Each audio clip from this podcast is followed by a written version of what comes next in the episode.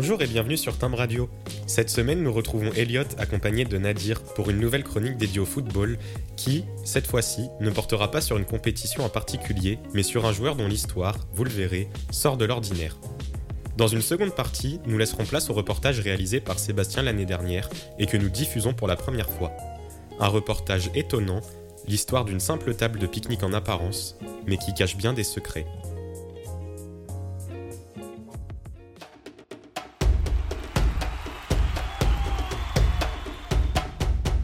Bienvenue à toutes et à tous sur cette chronique foot présentée par Elliot.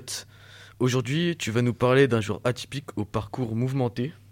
Si je vous dis Edin vous pensez immédiatement au numéro 9 imparfait du Manchester Bleu. Joueur rustique, peu élégant et fin finisseur. Enfin, vous pensez à un numéro 9 classique tant le monde du football en met au monde chaque année. Mais Edin Zeko, ce n'est pas un simple renard des surfaces qui se contente de bien se placer dans les surfaces de réparation. Non, Edin Zeko, c'est le renard que Jean de La Fontaine n'a jamais réussi à décrire. Un renard impitoyable au chemin long, où ruser un corbeau ne suffit pas pour arriver à ses fins. Si je me souviens bien, euh, Dzeko a vécu la guerre pendant son enfance, un contexte un peu particulier. En effet, Dzeko est né le 17 mars 1986 à Sarajevo, en Bosnie, qui est alors en pleine crise comme tous les pays d'ex-Yougoslavie qui ont vécu un sombre épisode de guerre. Il grandit avec ses deux parents en plus d'une petite sœur. Son père part au front tous les jours, laissant le petit Edine et sa famille seuls, en ayant pour l'espoir une vie meilleure. Mais les guerres ne laissent jamais entrevoir d'amélioration, et cela pour tout le monde. Alors qu'Edine n'a que 5 ans, sa maison prend feu et s'écroule devant lui, mettant à mal l'espoir d'une vie meilleure. À seulement 5 ans, Edine n'a plus de maison et vit avec 15 membres de sa famille dans 35 mètres carrés à Sarajevo en pleine guerre. Mais si aujourd'hui, du haut de son mètre 93 d'écho est pour beaucoup le synonyme parfait du guerrier, c'est parce qu'après toutes les horreurs de la guerre, il est aujourd'hui à 35 ans dans le top 8 des buteurs en Serie A cette saison, avec l'Inter de Milan. Recruté cet été, il fait déjà oublier le grand Lukaku au Nerazzurri. Peux-tu maintenant nous parler de sa fabuleuse carrière? Auteur d'un parcours de vie incroyable, sa carrière sportive l'est tout autant. En 2003, il devient pro dans le club bosniaque du FK Seljesnikar, club dont les infrastructures avaient été totalement ravagées durant la guerre. En 2005, il intègre la deuxième division tchèque avec le club du FK Teplis, qu'il l'a prêté une saison au FK Usti, où il retrouve son premier coach. Il marque son arrivée en Europe en 2007 à Wolfsburg, qui lui ouvrira en 2011 les portes de Manchester City, avec qui il marquera 72 buts jusqu'en 2016. Par la suite, il pose bagage en Serie A à l'AS Roma, où il devient une véritable icône avec 119 buts marqués. Aujourd'hui, Zeko cumule 312 buts inscrits en club, ainsi que 60 en équipe nationale, ce qui fait de lui le meilleur buteur de l'équipe nationale bosniaque de l'histoire, ainsi qu'une légende pas assez reconnue. Merci beaucoup pour cette chronique, c'était extrêmement intéressant. À bientôt pour une prochaine chronique foot.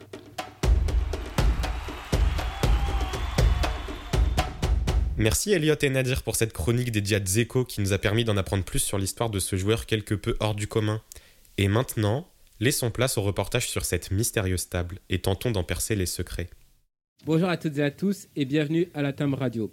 Aujourd'hui, messieurs Cotresse et Vince, le meilleur prof de ce lycée, nous ont confié une mission. Ils nous ont donné une image et nous devons deviner ce que c'est. Alors, mesdames et messieurs, que remarquez-vous sur cette photo?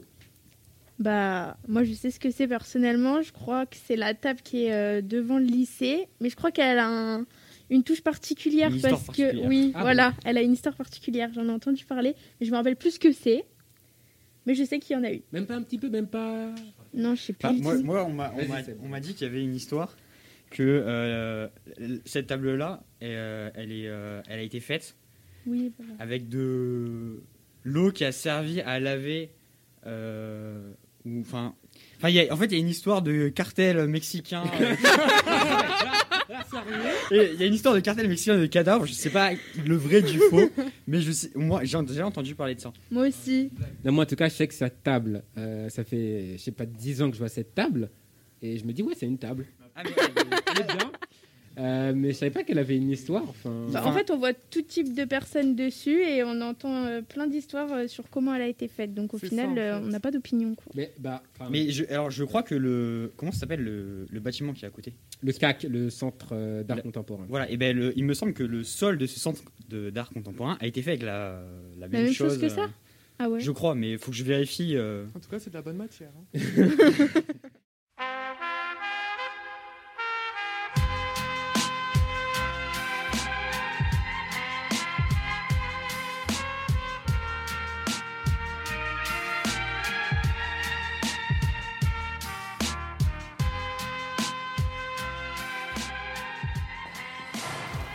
Sous la table. Que viennent faire des histoires de narcos à Bretigny-sur-Orge, à des milliers de kilomètres du Mexique? Y a-t-il du vrai dans toutes ces rumeurs? Ou s'agit-il d'une simple légende urbaine? Pour mener l'enquête, il suffit de sortir du lycée et de traverser la rue. À quelques dizaines de mètres, le Centre d'art contemporain, le CAC. Juste en face, plantée au milieu d'une pelouse, elle est là. Une simple table de pique-nique avec ses deux bancs et quelques groupes de lycéens tout autour. Il y a ceux qui savent quelque chose et ceux qui ne savent rien.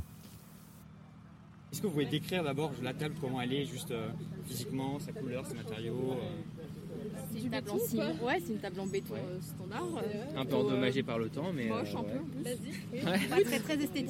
Ouais. Ouais, brut. Brut, c'est ça. Euh, la table, en fait, euh, bah, elle est, elle est pas accueillante. Elle est bien, moi j'aime beaucoup pour traîner avec mes amis. Je joue aux cartes aussi. Euh, on aimerait beaucoup avoir de l'ombre en été par contre, parce que Elle est en plein soleil ouais, elle est en plein soleil. Et j'aime beaucoup cette table. Mais euh, je sais que c'est un. La pierre, elle vient de. C'est pas les trucs des prisons où il avait les morts ou je sais pas quoi Ok. Ouais, si, c'est ça. Les autres, vous avez entendu parler de cette Ouais, histoire ouais, ouais, un peu. Parce que Victoria m'en a une table en parlé. pierre, quoi. donc, C'est, euh, Le matériau qui a servi, c'est- c'était pour laver des corps, des trucs dans le genre. Ok. Mais du coup, c'est inscrit dans le. Ok. C'est un peu badant. Toujours envie de t'asseoir T'as un monument. C'est pas un monument, je sais plus comment ça s'appelle, mais c'est. C'est une euh. C'est un patrimoine de Bretigny. Exact Est-ce que tu connais l'histoire qu'il y a derrière cette table Comment elle a été créée Non, même pas. Tu veux. Moi je crois que c'est avec une morgue en Espagne où ils ont récupéré les eaux, euh, Non, c'est l'eau. l'eau, l'eau des morts là, pour les nettoyer. nettoyer. nettoyer les morts au Mexique. C'est une artiste, euh, je sais pas, je sais pas l'origine de l'artiste, mais elle est allée au Mexique récupérer euh, l'eau qui a servi à nettoyer les morts. Elle est venue ici euh, illégalement en plus. Et euh, ils ont fait du béton avec l'eau qui a servi à nettoyer les morts au Mexique pour faire la table, le carré ici et le sol devant, je crois. Non, mais c'est sérieux ça Ouais, ouais c'est vraiment Ah, ça. Non, mais c'est interdit ça, il fallait marquer les mecs. wesh. Non, non, ça c'est interdit. En tout cas, bah, je m'assois plus là-bas.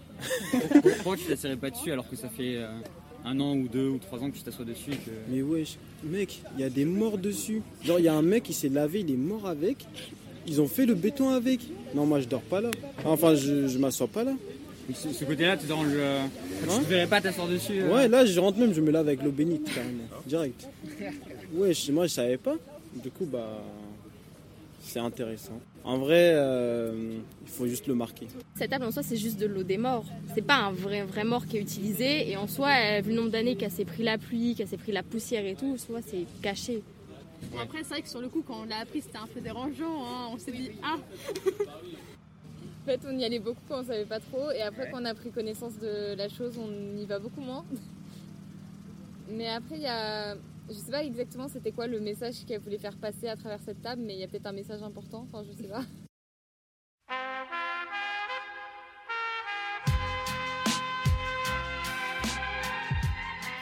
Cette table et ces deux bancs, c'est bel et bien une œuvre d'art. Et le site web du CAC de Bretigny nous le confirme. Le titre, Table et deux bancs en français, Mesa y dos bancos en espagnol. La date de création, 2005. Ça fait donc une quinzaine d'années qu'elle est là. Le nom de l'artiste, Teresa Margolles. Elle est mexicaine, née en 1963 à Culiacán, capitale du puissant cartel de la drogue de Sinaloa. La violence quotidienne du narcotrafic, elle la connaît bien. Elle l'a vécu au plus près.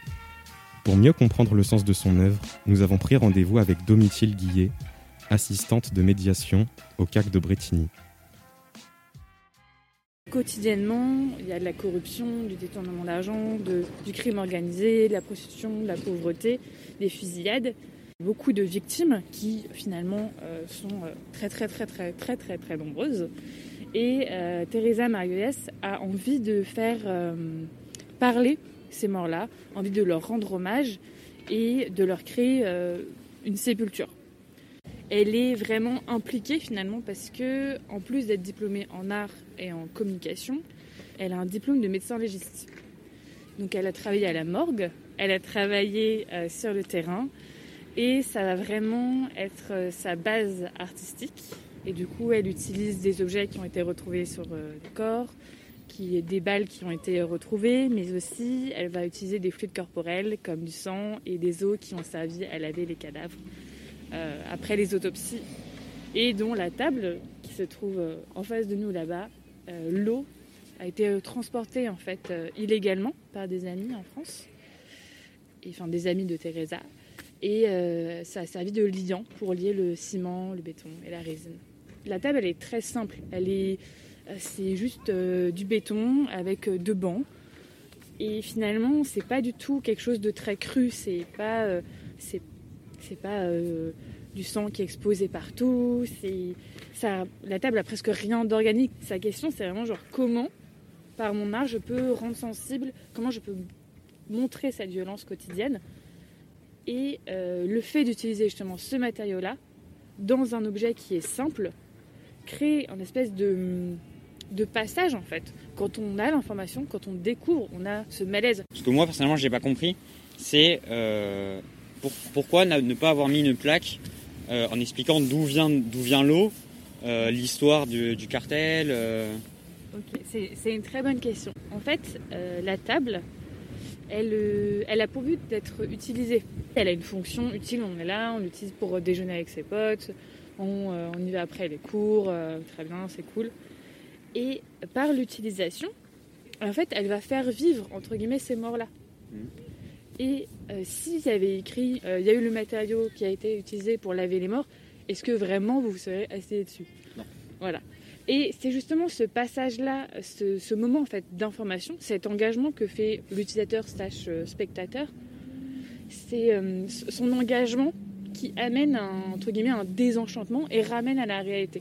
Elle, elle avait la volonté qu'il y ait vraiment quelqu'un qui vienne s'informer, qui vienne rechercher, qui vienne faire un don d'engagement euh, euh, intellectuel et du coup un peu personnel pour se rapprocher en fait de, de ces morts. C'est tout un processus qu'elle met en place en utilisant différents dispositifs. Par exemple, à la Biennale de Venise, elle a étendu des draps imbibés des sangs des victimes. Il y avait deux salles. Il y avait des gens qui nettoyaient le sol. Et en fait, en discutant avec eux, on se rend compte que la personne qui nettoie est un proche des victimes et que dans son seau, il y a du sang de, des victimes. D'accord. Elle a fait beaucoup d'œuvres différentes euh, et c'est D'accord, toujours en fait euh, toujours en utilisant ces matériaux-là. Euh, Ah oui, ça fait un choc. Hein. oui, oui, non, Oui. c'est- ça je l'ai au courant. Euh, C'est très, très particulier. Moi, moi, mon point de vue, je ne m'intéresse pas particulièrement à l'art. Mhm. Je suis pas passionné d'art ou quoi. Enfin, y a, y a- je, me- je me suis intéressé à, à d'autres de ses œuvres que j'ai regardées. Et il y a toujours ce côté, euh, déc- un décalage entre la réalité et le côté morbide C'est ça. qu'on ne voit pas au premier abord. Et c'est comme là sur la table.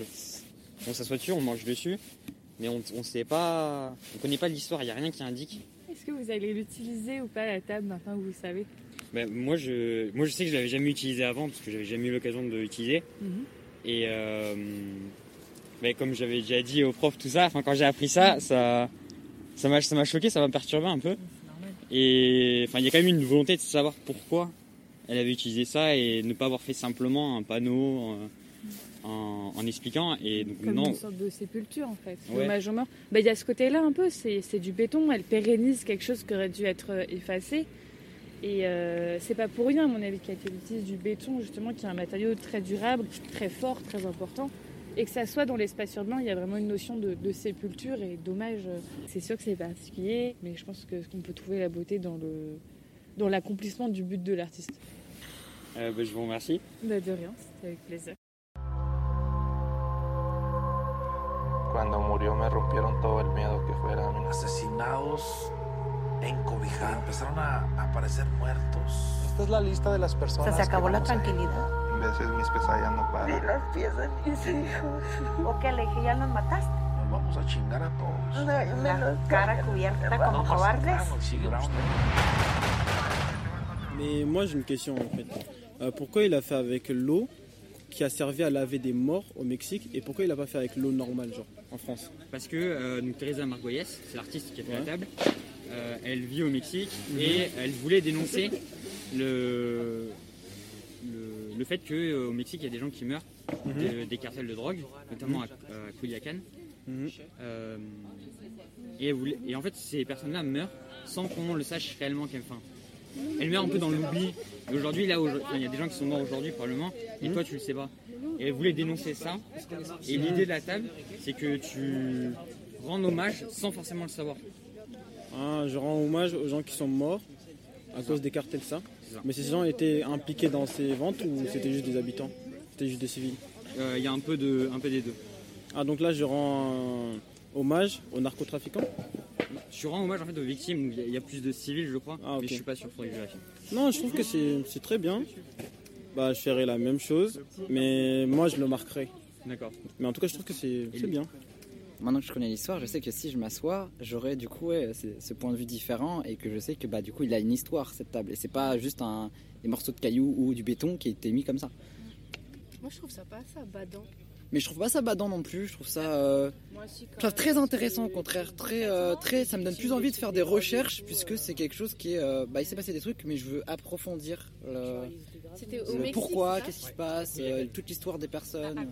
Mais Parce que quand on regarde par exemple tous les monuments euh, pour les, pour les génocides euh, des juifs, des arméniens et tout, bah en fait c'est ça revient au même quoi. C'est juste que là il n'y a pas de panneau pour nous expliquer ce que c'est, d'où ça vient. Ouais, il faudrait sensibiliser, il faudrait faire euh, quelque chose là-dessus pour, pour essayer bah, qu'on se rencontre et que les gens peut-être euh, éviteront de faire euh, certaines choses sur la table.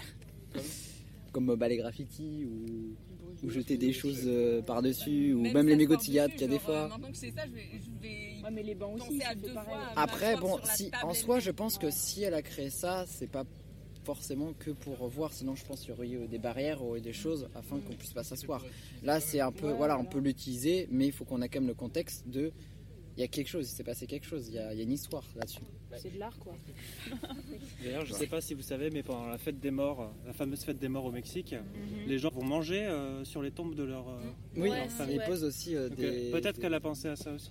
Ah, peut-être aussi. Ah, oui. ouais. surtout la nourriture à côté des tombes. Le fait que ça soit anonyme, genre, euh, c'est bien parce que ça montre qu'elle elle a pas voulu se montrer d'abord, elle a vraiment voulu montrer genre euh, bah, le- la mémoire genre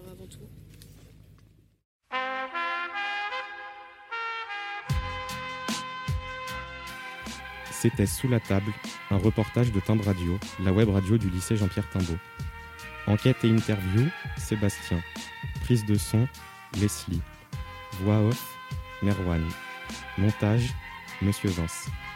Nous tenons à remercier le CAC de Bretigny et tout spécialement Domitil Guillet pour ses explications et Elena Lespès Munoz pour son soutien. Un grand merci pour leur participation à toute l'équipe de Timbre Radio et à tous les lycéens qui ont accepté de répondre à nos questions.